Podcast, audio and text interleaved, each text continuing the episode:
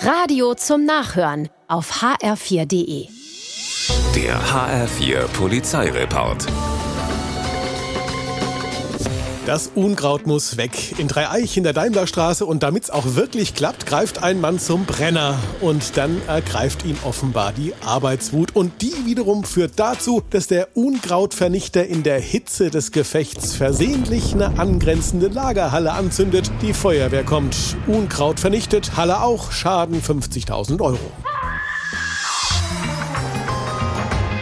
Ein nicht alltäglicher Notruf erreicht am Sonntagnachmittag die Feuerwehr in Ginsheim-Gustavsburg. Ein Mann steckt fest mit seiner Hand in einem Gullideckel. Mit schwerem hydraulischen Gerät und Trennschleifer schneidet die Wehr den Gullideckel auseinander. 30 Minuten dauert der Einsatz, dann ist der Mann befreit. Sein Handgelenk ist leicht geschwollen, ein Kühlpad hilft. Weshalb er überhaupt durch die Schlitze des Kanaldeckels gegriffen hatte, bleibt sein Geheimnis.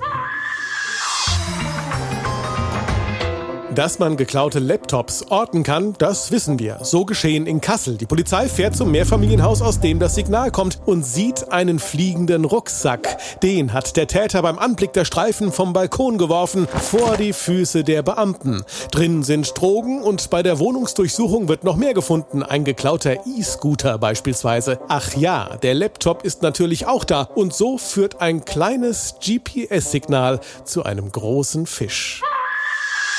Der HR4 Polizeireport mit Sascha Lapp.